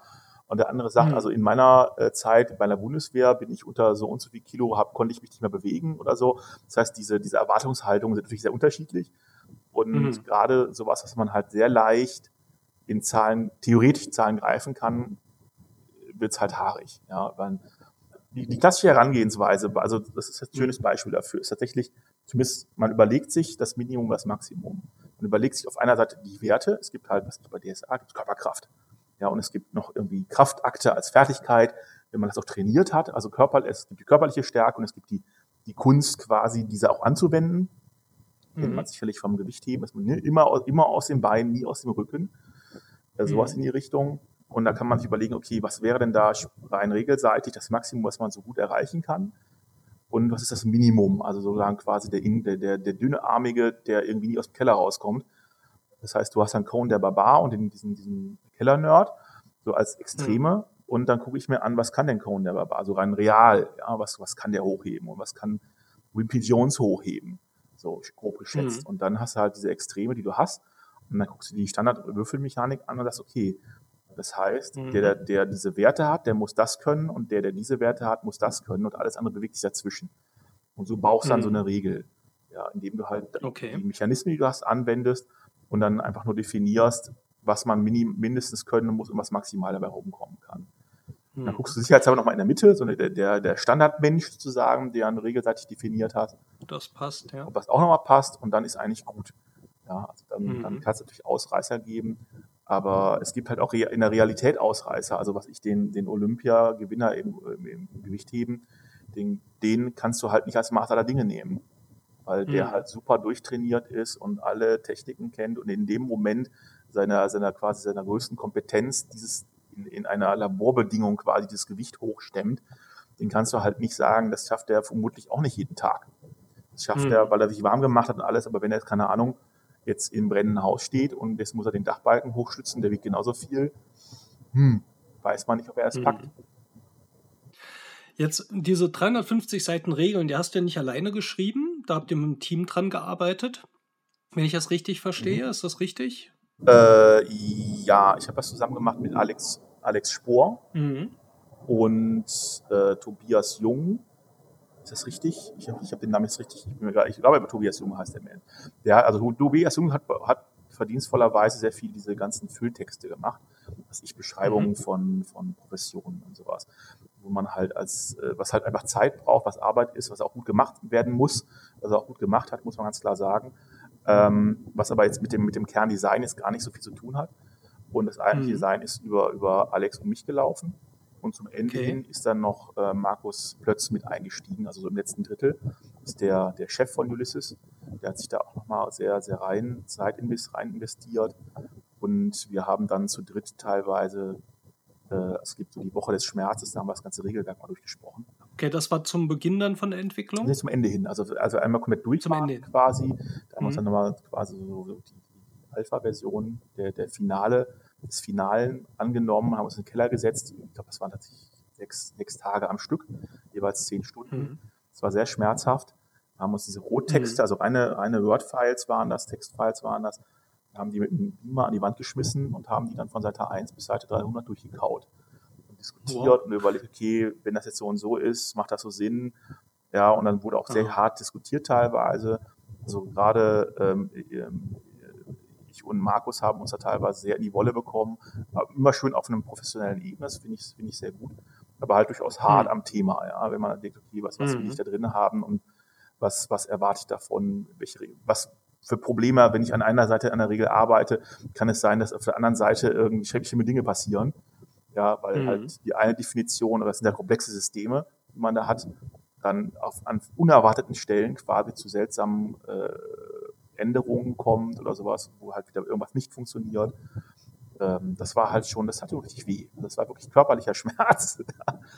ähm, und da waren wir auch echt fertig danach. Ich glaube, wir haben das zweimal gemacht. Das glaube ich. Um das, ja. Und äh, also diese, diese, diese Wochen waren schon echt hart, aber haben dem System, glaube ich, auch sehr gut getan.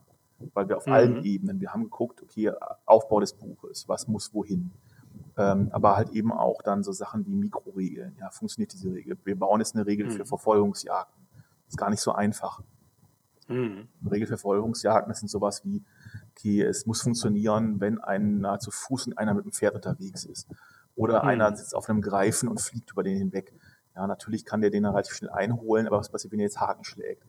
Oder mhm. ich habe eine Verfolgungsjagd durch eine eng, eng bebaute Stadt, wo Leute durch die Gegend rennen und wo man Kisten umwerfen kann und sowas.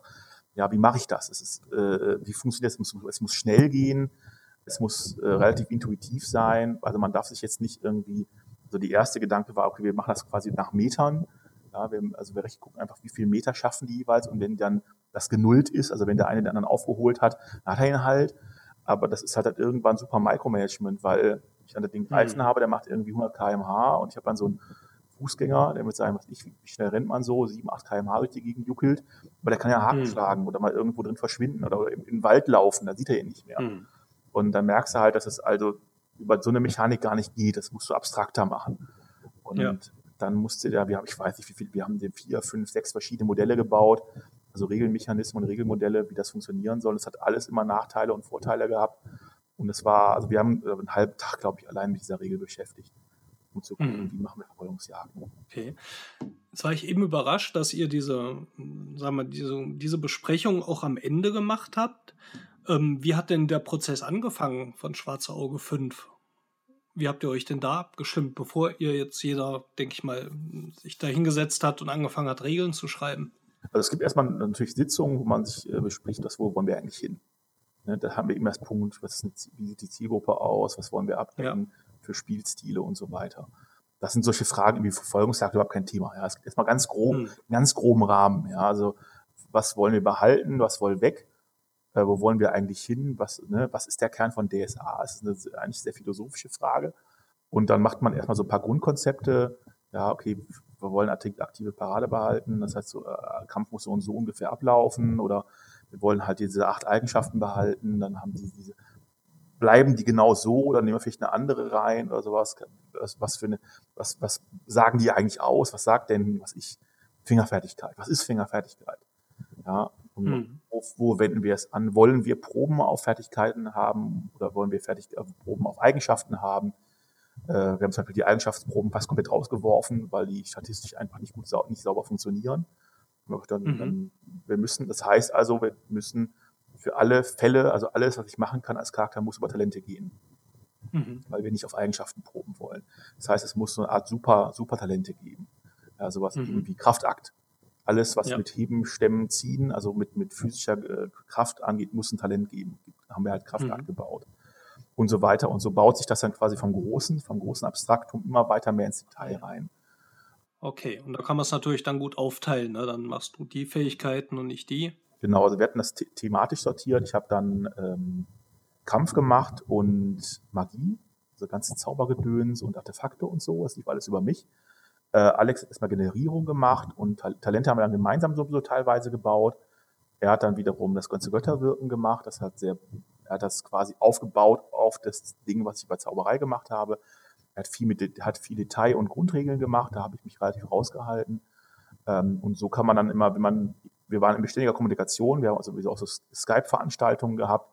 Wir haben viele mhm. Sachen auch so wirklich zusammen über Skype dann zusammengebaut. Wir haben es dann, ich habe dann, weil die Fans wollen natürlich auch wissen, was da passiert, das im Forum ja. quasi dann Stantepete begleitet. Also ich habe also mal Foreneinträge gemacht, während wir geskypt haben, was wir gerade tun. Wir haben, weiß ich nicht, alleine eine Woche am, am Inventar gesessen zum Beispiel. Das ist was ganz Triviales, ja sowas wie, was für Klamotten gibt es, was kosten die und wie stellt man die her. Ja, das ist mhm. der, der, äh, das sind Dinge, die Spielern halt schnell auffallen. Mhm. Wenn, was ich, das Hufeisen weniger kostet als das Eisen, als das Eisen, aus dem es gemacht ist. Ja, ja. Das ist jetzt ja. erstmal trivial, aber das ist halt auch da wieder, man muss halt so eine Art interne Mini-Wirtschaftssimulation bauen, wo man sagt, okay, wir haben Materialpreise, wir haben wirklich tatsächlich eine Tabelle gemacht für einzelne Materialpreise, Leder und Stoff und Holz und was weiß ich was, und äh, Arbeitsstunden ja, was kostet ein Tagelöhner, was kostet ein Handwerker, was kostet, keine Ahnung, Alchemist pro Stunde. Und dann mhm. haben wir mhm. ungefähr geschätzt. Ich habe dann, ja. als Historiker kennt man halt Leute, ich halt die Leute gefragt, okay, wie lange brauchst du, um schwer zu schmieden? Oder, oder ein mhm. Kessel oder ein Hufeisen. Und dann kann man ungefähr über den Daumen peilen, was Wahnsinn. ist das ungefähr wert. Und dann ist natürlich wiederum die Frage, wollen wir das überhaupt so machen? Glauben es die Spieler, dass so ein Kessel so lange dauert. Die wissen es ja vielleicht gar nicht. Einerseits das, aber andererseits möchte ich vielleicht die Preise eher von dem äh, von der von der Spielwertigkeit abhängig machen. Wenn ein Schwert mehr Schaden macht als ein Dolch, sollte es natürlich auch mehr kosten als ein Dolch, um das quasi hm. ne, zu reflektieren. Aber äh, wenn jetzt, was ich, eine, eine Streitachse so viel Schaden macht wie ein Schwert, aber nur die Hälfte kostet, nämlich doch die Axt, ja, dann nehme ich ja nicht das Schwert als Spieler. Ich bin ja nicht blöd. Weil ja. ich habe ja nur eine begrenzte Menge Geld in der Tasche. Und das hm. sind wieder andere, das sind also zwei verschiedene Herangehensweisen. Eine ist halt Simulation. Hm. Da geht es um Plausibilität und, und, und Produktionsabläufe. Und das andere ist halt ganz gamistisch. Also das heißt, es geht mehr um das Balancing und die Regelmechanik. Und mhm. ich kann auf beide Arten und Weisen so ein Inventar anlegen, aber kommen völlig unterschiedliche Ergebnisse dabei raus. Ja, spannend. Und ähm, für welchen Weg habt ihr euch entschieden? Mittelweg oder? Wir haben in vielen Bereichen haben wir simulatorische genommen, weil DSA ja. auch relativ simulatorischen äh, Anspruch, also zumindest äh, tut, so tut, als wäre es eine Simulation. Hm. Es ist in vielen Dingen halt an, geht halt auch um Narration und Story und sowas, aber es ist halt das, was, glaube ich, auch viele Spieler haben möchten. Und wenn es dann wirklich dann um, um, Waff, äh, um Rüstungen zum Beispiel geht. Bei Rüstungen haben wir halt immer gesagt, okay, Rüstungen sind so abstrakt, die können wir gar nicht so in, in Zahlen packen. Also haben wir da das tatsächlich einfach an den Rüstungswert gekoppelt. Das heißt, hm. wenn ich eine, was ich eine Rüstung, also einen, einen Helm habe, der, was ich vier Punkte Rüstung am Kopf bringt, egal woraus der hergestellt ist, hat der halt einen bestimmten Preis. Punkt aus Mickey Maus. Ja, und ob hm. der jetzt aus, aus Platte gedengelt oder aus drei Schichten äh, Kette oder aus 50.000-fach gefaltetem Papier ist, ist für diese Fragestellung irrelevant. Ja, ja. Weil das, der Rüstungsschutz eh ein Abstraktum ist. Hm. Und da muss man halt dann wirklich, das ist halt, was ich am Anfang gesagt habe, ist halt geht um Entscheidung. Ja, du musst einfach eine Entscheidung treffen und sagen, okay, wir möchten das so haben, die Konsequenz ist, dass, dass es eben nicht mehr das andere ist. Ja, ich möchte es, mhm. wenn, ich, wenn ich sage, ich möchte es hier gemistisch angehen, dann werde ich da auf, auf der Simulationsseite, auf, auf der Plausibilitätsseite was verlieren. Aber mhm. es ist halt mhm. einfach so. Also es ist, äh, deswegen gibt es dann, ne, deswegen gibt es nicht die perfekte Lösung. Es gibt halt nur die Lösung, die gut zu der Zielsetzung passt, die ich habe. Mhm. Das ist spannend. Ähm, eine sehr interessante Frage. Die hatte ich mir noch gar nicht gestellt, wie man so ein Inventar eigentlich berechnet und welche Bandbreite es da gibt. Inwieweit, ähm, also es gibt jetzt, sage ich auch nochmal, zwei große Bereiche in diesem Rollenspiel. Das einerseits, sage ich, über was wir jetzt Spiel reden, sind die Regeln, aber es gibt ja nur auch den ganzen Content, der Welt und der Politik und ähnliches. Ähm, davon wart ihr relativ losgelöst, so wie ich das raushöre. So wie entwickelt sich Aventurien? Das ja. muss ja eigentlich auch system- oder, sagen wir mal, versionsübergreifend funktionieren. Oder inwieweit kamen denn aus dieser Richtung auch Regelanforderungen? Ähm, auf der einen Seite ist es natürlich so, dass äh, Aventuren hat sich entwickelt, sowohl von den Regeln als auch vom Hintergrund her. Und wenn dann irgendwie, keine Ahnung, es gab jetzt ganz klassisch, es gibt diese, diese Magier von Draconia, das ist irgendwie so ein, das ist so ein, so ein Kloster auf dem Berg quasi, irgendwie Jahrtausende lang oder Jahrhunderte lang von der Menschheit abgeschlossen und dann irgendwann sind die halt aufgetaucht, haben gesagt, guten Tag, mein Name ist Müller, so ungefähr, ich komme aus Draconia und möchte jetzt hier mitmachen. Und die haben halt nämlich Zauber mitgebracht und dann mussten diese Zauber halt gemacht werden. Und mhm. ähm, dadurch reflektieren die Regeln natürlich in gewissem Maße auch die Welt. Ja, die müssen mhm. ja die Welt darstellen. Das heißt, ich habe bestimmte Zauber und ich habe bestimmte Goodies, die dargestellt werden müssen, wenn es irgendwie super, äh, was ich, wenn, wenn es in der Welt äh, flammende Schwerter gibt, dann muss ich Regeln für flammende Schwerter haben. Wenn es keine flammenden Schwerter gibt oder flammende Schwerter als völliger Unfug dargestellt werden, dann müssen die Regeln auch das darstellen können. Es gibt da also schon eine mhm. sehr dichte Verbindung. Und wir haben es halt jetzt auf der äh, so gehabt, dass ähm, wir klar, sehr starke Änderungen gehabt haben durch die Regeln, weil wir halt die Regeln anders gebaut haben, gerade bei Geweihten mhm. zum Beispiel, also Priestern sozusagen. Priester konnten halt immer irgendwelche ja, nicht wirklich Wunder, aber so, so gerade durch Gebete und so kann man tolle Effekte erzeugen, Leute heilen und was weiß ich nicht alles. Und wir haben die Mechanik einfach ge geändert, weil die äh, Mechanik bei, bei der alten Version, zumindest meinem Dafürhalten eher etwas ungeschickt gewählt war. Und das muss man halt erklären können. Warum können jetzt die, die Priester andere Sachen? Warum geht das nicht? Mhm. Also auch das Endprodukt ändert sich dadurch ja auch. Und mhm. das muss halt erklärt werden und man hat sich dann dazu entschieden. Es gibt auch verschiedene Herangehensweisen. Wenn man sagt, wir erklären es gar nicht, weil es ist so, weil das so ist. Ja, neue mhm. Regelisation produziert halt andere, andere Ergebnisse. Das ist ja, sonst, sonst bräuchte man sie ja auch nicht. Mhm. Das äh, kann man auch machen. Das ist bei, bei, bei äh, äh was ich, äh, wenn man Shadowrun 2 auf Shadowrun 3 zum Beispiel nehmen, ist schon was länger her, da hat man sich auch nicht die Mühe gemacht, etwas zu erklären, warum das jetzt so ist. Mhm. Ja, warum ich Leute besser mit ihrer Maschinenpistole treffen? Die sind jetzt nicht besser geworden. Ja, äh, Revolution in der Maschinenpistolenherstellung, keine Ahnung. Oder man erklärt es halt, indem man das halt ranführt oder man hat irgendeinen Effekt. Und da gibt es halt bei, bei DSA 5 diesen, diesen Sternenfall, der allgemein auch den Metaplot neu eintrommelt, äh, wo mhm. Sterne vom Himmel fallen und komische Dinge geschehen und ah, große äh, Visionen und Geheimnisse und so zum Tage fördern und große Dinge, die sich anbahnen. Hast du nicht gesehen? Und in dem mhm. Rahmen hat man dann auch definiert, okay, das erklärt auch, warum bestimmte Effekte jetzt funktionieren, die früher vielleicht so nicht funktioniert haben oder anders funktionieren. Ah ja. ja. Wir hatten äh, letztes Jahr den Chefredakteur von Perry Roden hier zum Interview und den hatte ich gefragt, ich glaube, die ganze, wenn man die ganzen äh, Perry Roden Hefte und Bücher so aneinanderreiht, wären das ungefähr 600 Bände in der Größe von Harry Potter. Ganz so viel wird es jetzt bei DSA nicht sein, aber diese Weltbeschreibung, die euch auch bei der Regel irgendwo mit beeinflusst, die muss ja auch schon ziemlich gewaltig sein. Gibt es dann jemanden von Verlagsseite, der das alles kennt oder kennst du das alles oder hm, muss man das gar nicht alles kennen? Wie behält man da den Überblick? Ich Gott sei Dank nicht. ähm, ich bin tatsächlich auch eingestellt worden, als, also die haben natürlich die, die Redaktion von DSA, das sind schon Leute, die haben echt Ahnung. Ja, muss hm. man es da sagen. Ich bin immer wieder überrascht von was Leute teilweise wissen können. Und DSA ist halt ein Gigant. Ja, das läuft halt über 30 Jahren. Die haben äh, eine monatlich, zweimonatlich äh, sich veröffentlichte Zeit, Zeitschrift mit dem aventurischen Boten alleine. Dann gibt es Regionalbeschreibungen, Abenteuer und, und Romane und das sind also auch ganze Regale voll, theoretisch. Die muss mhm. man als Spieler nicht kennen, aber wenn man das sich da reinfuchsen möchte, kann man das halt. Das ist also ein riesige, riesiges Monstrum quasi. Mhm. Das ist halt, das ist für mich als Historiker ganz spannend, weil das halt für mich sind das Quellen, ja, und die auch widersprüchlich ja. sind und wo auch äh, in dem einen Buch steht das eine und im anderen Buch steht das andere und was, was stimmt jetzt, so ungefähr. Ähm, aber ich bin halt als Externer angeworben worden, eben weil ich davon keine, also weniger Ahnung habe. Ich habe auch Ahnung mhm. von dem Hintergrund, und, ne, aber ich stecke da auch emotional nicht so tief drin. Mhm. Also nicht das Risiko besteht, dass ich, was ich äh, jetzt die Zwerge zur Superrasse baue, weil ich Zwerge so geil finde. Ja, oder Elfen ja.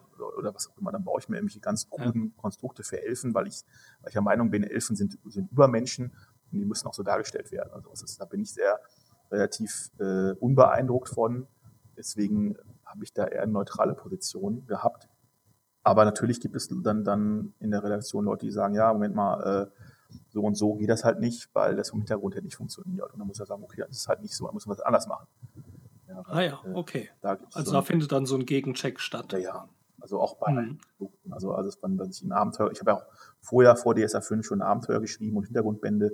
Ich war dumm genug, mhm. äh, mich in das äh, tiefste, sagen wir mal, in, nicht, nicht äh, in, in, in, in den komplexesten Bereich reinzuspringen, den ich finden konnte, das war das, das Kaisertum des Mittelreiches, also Kaiserin Rohaya und ihren Hofstaat und so, was sie alles machen, weil es natürlich ein Bereich ist, der, der, sagen wir mal, High Traffic ist, also da passiert richtig viel. Viele hm. Abenteuer, die da dranhängen und Plotlines und, und Romane und sowas, die das alles streifen. Und ich war halt jung und dumm genug zu sagen, oh, kein Problem, mach ich. ja, ich fasse es mal zusammen. Da mach ich ein Buch raus.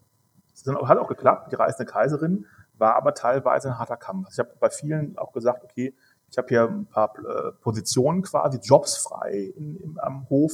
Ist mir egal, wer da hinkommt. Ja, also gib mir einfach irgendwen, ich brauche eine grobe Beschreibung, dann flansche ich den da rein.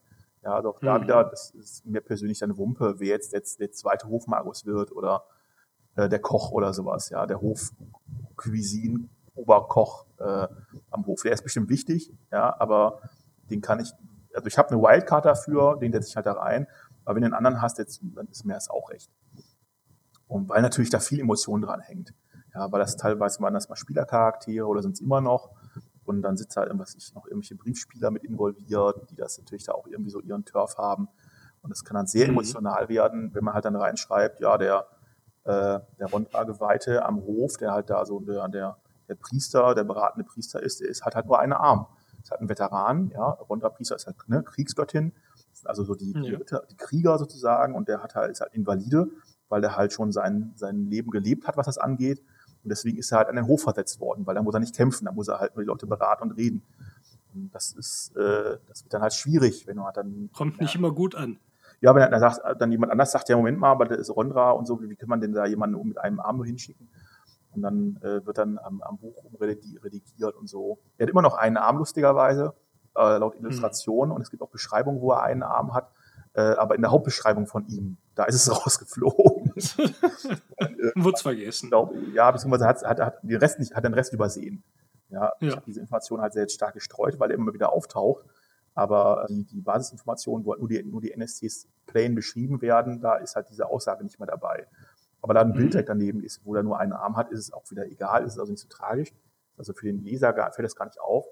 Aber für mich als Autor ist es halt amüsant dann zu sehen, dass dann da halt einfach das Redigieren schiefgegangen ist. Das passiert halt schon mal. Ja, sehr lustig. Ja, schon mal vielen Dank für diesen Einblick, wie man so ein großes Rollenspiel in der fünften Version macht. Jetzt hast du erzählt, du bist im Moment dabei, ein Rollenspiel alleine zu machen, das in der schwarzen Auge-Welt äh, spielt, nämlich die schwarze Katze. Mhm.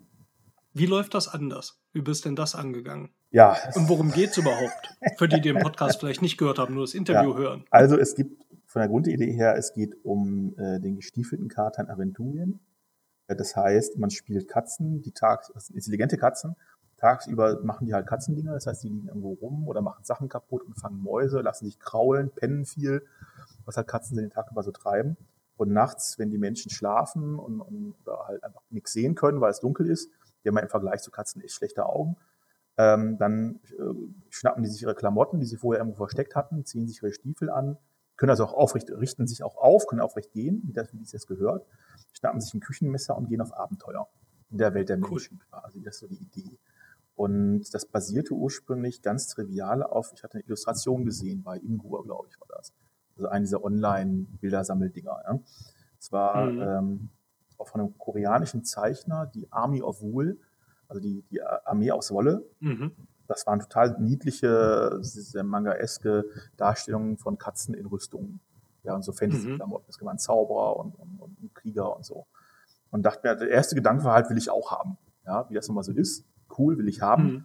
Und da war ich noch angestellt, fest angestellt bei Ulysses und habe da einfach mal ein Exposé geschrieben. Mehr so nach dem Prinzip, weil es geht. Das hatte, ja. Ich hatte mich da nicht wirklich ernsthaft damit gerechnet, dass wir da was machen, aber ich fand die Idee einfach witzig. Und mhm. ich finde immer, wenn man in der Kreativbranche tätig ist, lieber mal einen raushauen und es kommt nichts bei rum, als ne, sich selber eine Idee verbieten. Von vornherein zu sagen, ja. das ist albern, das machen wir nicht. Und dann hat erstmal einen Monat lang nichts passiert. Und dann kam irgendwann eine E-Mail zurück. Hör mal, wir müssen sprechen. Wir müssen mal ganz dringend reden. Und äh, haben wir uns zusammengesetzt, also mit, mit Markus Pötz. Da meinte er dann auch, ihm wäre völlig unklar und absolut schleierhaft, warum da noch keiner vorher aufgekommen ist. Mhm. Und mach das mal. Am besten eine ganze Reihe. Irgendwie sechs Bücher. Okay. Und dann sitzt man und denkt sich so, ja, Moment, ich habe überhaupt noch keinen Plan für ein Buch, ja, geschweige denn für sechs. Ich hatte erstmal so gedacht, ja, machst du halt so ein kleines Büchlein, irgendwie 90 Seiten oder sowas, ist das Ding durch. Einmal das Thema anschneiden, ab dafür. Aber ihn hat diese Idee so, äh, entsprechend so, so fand er so cool, dass er gedacht hat, nee, mach, mach volles Programm, hau raus. So gut. Das heißt, er hat mich quasi von alleine gelassen. Und äh, dann geht's mhm. halt äh, zur Sache. Ja. Und dann macht man halt Konzepte und überlegt sich, wie muss ein Buch aufgebaut sein, wie gehe ich damit mit Aventurien um und, und so weiter und so fort. Und dann wächst das quasi. Mhm. Wie gehst du mit Aventurien um? Gibt es dann auch den Katzenhintergrund, der so unterschwellig, äh, ich sag jetzt mal wie beim Vampire the Masquerade, dass da auch Sachen passieren, eigentlich jetzt wegen der Katzen? Oder würde das dann, also ist das soweit getrennt von DSA, dass man das machen kann? Oder muss das schon noch zum Kanon von DSA passen? Aber irgendwo muss da ja eine, eine Grenze sein, dass man sagt, das ist schon eine. Genau das ist das Problem. Also, das ist das Problem. Also, wir haben das, wir haben das geknackt bekommen, relativ, hoffentlich relativ elegant. Idee mhm. ist, äh, dass es eine Einbahnstraße ist. Also auf der einen Seite haben wir, haben wir das klassische DSA Aventurien und das ist für DSK auch definierend. Das heißt, was in DSA äh, Aventurien beschrieben ist, gilt auch für DSK Aventurien. Mhm. Ähm, also die Städte und Locations und Leute und sowas gibt es da auch. Aber äh, was wir in, bei DSK anstellen, hat keine Relevanz für DSA. Das heißt, wenn da irgendwie Katzen ihre interne Revolution anzetteln, ist, ist das nichts, was bei DSA jemals relevant äh, besprochen wird. Also das mhm. Thema äh, aufrechtgehende Katzen mit Stiefeln äh, oder ohne Stiefel wird bei DSA nicht aufgegriffen. Also abgesehen von dem, was es eh schon gibt. es gibt eh schon, es gibt Sprechende, es gibt Biestinger und Feen, und es gibt vertrauten Tiere mhm. von Hexen und also das heißt, äh, dieses Thema ist äh, gerade in diesem ganzen Märchenthemenfeld, was halt bei DSA durchaus beliebt ist, äh, ist das eh schon drin. Aber dieses spezifische, es gibt eine quasi eine Subkultur von Hunderten von Katzen, die sich nachts irgendwie treffen, um da Feiern zu veranstalten und mhm. was ich, im Schuppen zu tanzen. Das wird halt nicht thematisiert werden, weil äh, wir kennen unsere Pappenheimer ja. Es gibt Leute, die gehen da voll drauf steil, sagen, hurra, geil, endlich, was, was, was ich auch sehr schön finde, das freut mich immer. Aber es gibt natürlich mhm. auch Leute, die sagen, und das kann ich auch verstehen, ich nehme DSA als Spiel sehr ernst und ich bin da emotional sehr involviert, weil ich da Charaktere seit 30 Jahren spiele. Und ich will nicht, dass in meinem DSA jetzt auf einmal irgendwelche hosentragenden Katzen rumrennen. Das finde ich doof. Ja, ja und hm. äh, natürlich möchte man beide Seiten irgendwie unter einen Hut kriegen. Das haben wir eben hm. dieses Einbahnstraßensystem hinbekommen. Es kann sein, das ist mein, mein Lieblingsbeispiel, wenn es eine große Katzenkampagne ist, eine DSK-Kampagne, und in einem heldenhaften Endkampf wird ein großer Oktopus von mir aus besiegt und dabei brennt irgendwie das Haus ab, wo der, wo der Endkampf drin ist. Dann kann es sein, dass in einem aventurischen Boten dieser besagten Zeitung ein Randartikel steht, irgendwie ein Fünfzeiler, oh ja, in Havena ist ein Haus abgebrannt, vermutlich Brandstiftung, alles ganz schlimm. Da wird nichts mhm. von Tentakelmonstern und von Katzen drin stehen, sondern nur, dass da halt irgendwas passiert ist. In so, einer, so einem Rahmen kann es mal zu einem Crossover kommen, also auch zurück von dieser Einbahnstraße auch in die andere Richtung mal befahren wird. Aber im Normalfall wird das vermutlich nicht passieren.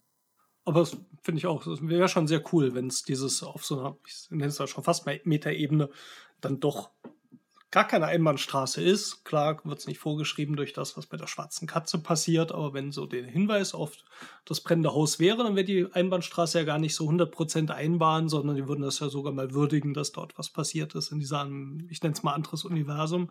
Finde ich äh, ein sehr schönes Bild. Kann ich mir gut vorstellen. Und ich glaube, für die ist ja auch erheblicher, glaube ich, die Frage nicht für die Leute, die DSA spielen, sondern die die schwarze Katze spielen, dass man sagt, wenn jetzt beim schwarzen Auge ein Herrscher gestorben ist oder jemand umgebracht wird, vielleicht erfährt man die wahre Geschichte, wie es war, durch diese Katzen dann in die schwarze Katze und das würde ja wunderbar funktionieren.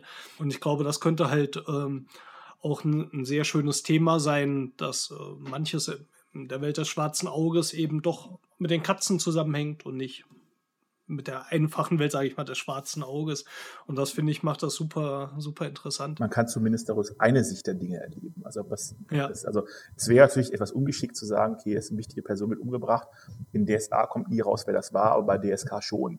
Das wäre natürlich ein bisschen doof für Leute, die halt sagen, ich möchte gerne DSA spielen, aber nicht DSK. Jetzt muss ich mich aber damit Jetzt bei offiziellen Abenteuern. Ne? Ja. Ich dachte jetzt eher so, dass Spieler sich so ihre eigene Abenteuer da Das ist eine ganz, ja, was Spieler machen, ja, ja. oh, Gottes Willen. Von mir aus können die auch Katzen und Menschen zusammenspielen, wegen der Spaß dann haben. Mhm. Ja, also da, da bin ich sehr, da, da kann man allen möglichen Unfug betreiben. Stimmt, du hast natürlich jetzt den Blick auch von den offiziellen Veröffentlichungen. Ich dachte eher so ja. einfach, was die Spieler natürlich auch aus dieser Welt machen. Was ja auch aus DSA gemacht ja, haben. Ja, das ist, für, also hm. was ich mir zum Beispiel sehr gut vorstellen kann, ich hatte das bei, bei Vier uns Flüstern, das ist ein Abenteuerband für, für DSA mal gemacht, dass man abwechselnd eine klassische Heldengruppe spielt und eine, eine Ork-Gruppe, also eine Gruppe von hm. Orks, die ja durch die Lande ziehen und die sich halt immer wieder beeinflussen gegenseitig durch das, was sie so treiben. Und das kann man natürlich auch mit Menschen und Katzen machen, dass man also quasi eine Gruppe hm. Katzen hat, die halt irgendwie in Havena irgendeinen Unfug treiben und dadurch immer wieder indirekt über das stolpern, was die, was die äh, Helden, also die, die klassischen Abenteurer in Havena so treiben und dadurch immer wieder diese Handlung sich überkreuzt, aber aus, sehr unterschiedlichen Blickwinkeln. Das kann ich mir sehr gut vorstellen. DSK hat einen hm. anderen Regelsatz, die äh, funktionieren mechanisch ein bisschen anders als DSA 5, äh, etwas mhm. einfacher und schneller nochmal.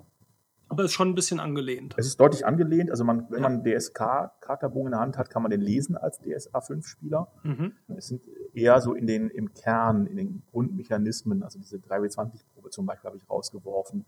Aktive mhm. Parade habe ich rausgeworfen. Also, da ging's. da hat eben, da geht's halt, weil diese, diese Frage nicht existiert. Es gibt ja. diese Umfrage dafür nicht. Und, und ich habe mhm. das auch, auch verlagsseitig relativ klare Ansage dazu bekommen. Ist in Ordnung.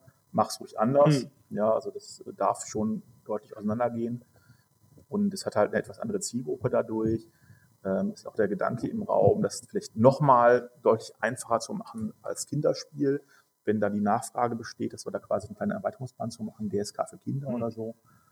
Ähm, wobei das ein häufig geäußerter Gedanke ist von Spielern, also von älteren Spielern. Mhm. Ich aber zumindest, also sagen wir so, als ich äh, mal zwölf war oder 14, Ja, und ich hätte die Wahl gehabt zwischen einer Katze und, und äh, Conan dem Barbaren. Dann hätte ich vermutlich ja, eben, dann wäre es die Katze der Barbar geworden. Ähm, von daher ist es ja. eher, ich glaube, DS, DSK hat so das Potenzial zu einer, zu einer äh, Guilty Pleasure. Ja, Sachen, äh, wo man sagt, ja, eigentlich ist es hm. ja für meine, für meine Kinder, ne? aber wo es schon mal im Haus ist, so ein bisschen, wenn der, wenn der, wenn der Papi die Modelleisenbahn für den Sohn kauft. Ja, aber der Sohn damit überhaupt nicht spielt. Ja. Sondern halt der Vater immer den ganzen Tag über hm. im Keller sitzt oder sowas. So ein bisschen, glaube ich, ja. das Potenzial hat des DSK durchaus. Wie dick wird das Regelwerk ungefähr werden? Oder ich nehme an, da wird auch Quellenbuch mit dabei sein, dann so. Genau, also die Idee ist, das sollte sich irgendwo im Bereich 250, 260 Seiten plus minus okay. bewegen. Da ist dann alles mit drin, also auch eine Beschreibung von Avena und eine Beschreibung, was ist überhaupt, ne, wie funktionieren Katzen so, wie denken die so.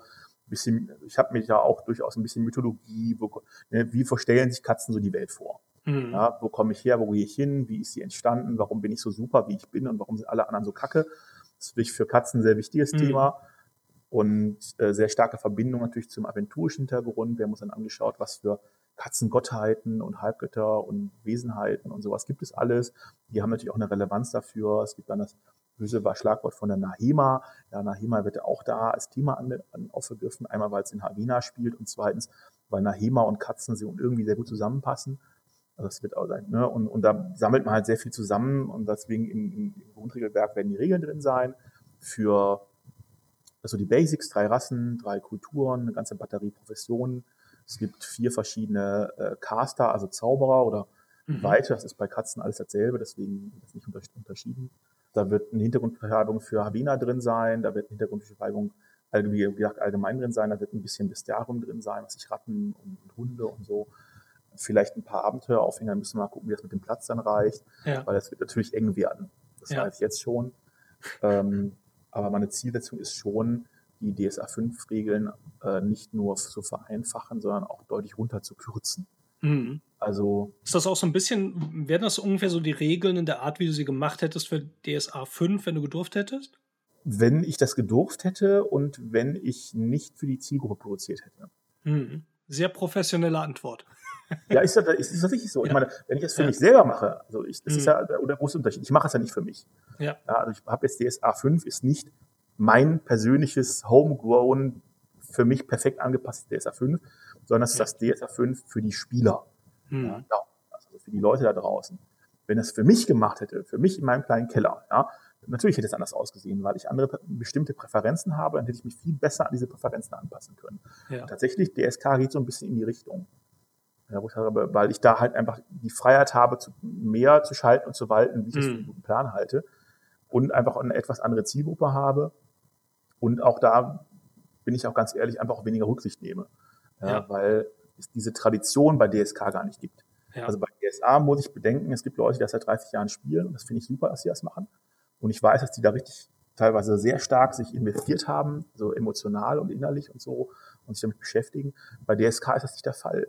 Ich muss da gar nicht, äh, ich kann das einfach entwickeln, wie ich lustig bin, was ich für einen guten Plan halte. Wenn ich sage, es gibt jetzt, keine Ahnung, eine, eine, äh, äh ein Katzenahn, also es gibt keine Götter, weil es wäre Unsinn, weil Katzen, es gibt nichts Besseres als Katzen, deswegen gibt es Ahnen. Es waren mal Katzen, es immer noch Katzen, die halt einfach mächtig sind. Ja. Und es gibt halt den, es gibt halt wie Rondra und es gibt Praios und es gibt äh, Aphasmaya, das ist eigentlich ein, Dämon. Ja, also es gibt diesen Katzendämon bei in, in, in DSA. Und äh, bei mir ist es auch so eine Ahn. Ja, ob es ein Gott ist oder, oder ein Halbgott oder ein Dämon oder was auch immer, das muss ich nicht erklären, ist mir kackegal.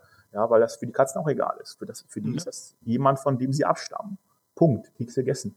Ja, Sehr schön. Ich freue mich drauf. Das klingt total cool. Äh, eben, und dadurch habe ich halt viele Sachen, die ich gar nicht beachten muss, weil es ja. überhaupt gar nicht, gar keine Rolle spielt. Würde, hätte ich jetzt, hätten wir jetzt bei, bei DSA 5 einen Aphasma-Geweihten gebaut, dann hätte die Hütte gebrannt.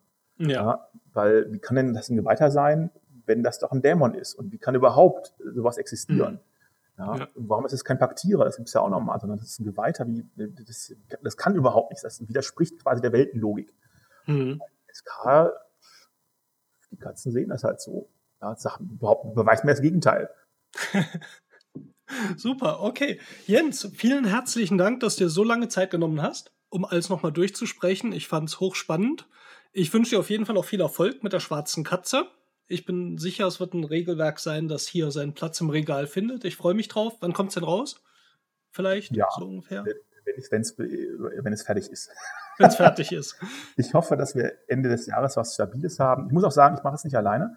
Mhm. Äh, ich habe äh, Hilfe von äh, Carolina Möbis, die mir da im Hintergrund sehr viel aushilft. Das ist sehr, sehr hilfreich. Regeln mache ich selber, aber sie macht, kümmert sich um Marina und so. Das ist alles soweit mhm. Hand und Fuß hat, weil sie kennt sich im Hintergrund besser aus als ich und ich möchte ja natürlich auch. Wir haben natürlich Sachen auch, die jetzt im abiturischen Hintergrund keine Relevanz haben, aber es gibt eben diese, nicht, diese Verbindung. Da hat sie ein Auge drauf, damit das alles schön rund läuft. Aber ich wollte es nur gesagt haben, also bin ich da nicht alleine. Ich möchte ja. auch an, an, ganz wichtig noch äh, äh, Julia Metzger und Christina Kraus äh, bei den beiden bedanken, die sich die Illustration bisher gemacht haben. Und natürlich bei unserer Artdirektorin Nadine äh, Schäkel, die das alles koordiniert, äh, weil das ein Spiel ist, das von den Illustrationen unglaublich aufgewertet wird. Das glaube ich. Also ich habe schon Bilder im Kopf. Ja, und das ist, die haben, machen super Arbeit. Wir haben schon erst so einen ersten äh, Stapel Illustrationen gemacht und die sehen einfach gut aus. Und, mhm. äh, das merke ich auch, wenn man den Leuten das erzählt. Das ist das eine, oh ja, gestiefelter Karte Aventurien, aber wenn man die Bilder sieht, sagt man, okay, das will ich spielen, das ist cool, das ist niedlich, das ist auch irgendwie witzig und äh, da geht was. Deswegen finde ich das wichtig. Klasse. Dann wünsche ich also auch allen anderen in dem Team viel Erfolg damit. Ja, ich hoffe, ich bin mir sicher, die freuen sich. Okay. Vielen Dank nochmal und lasst dir gut gehen. Und ähm, ja. Ja, auch von meiner Seite aus. Ich hoffe, wir hören uns irgendwann in dem Rahmen mal wieder.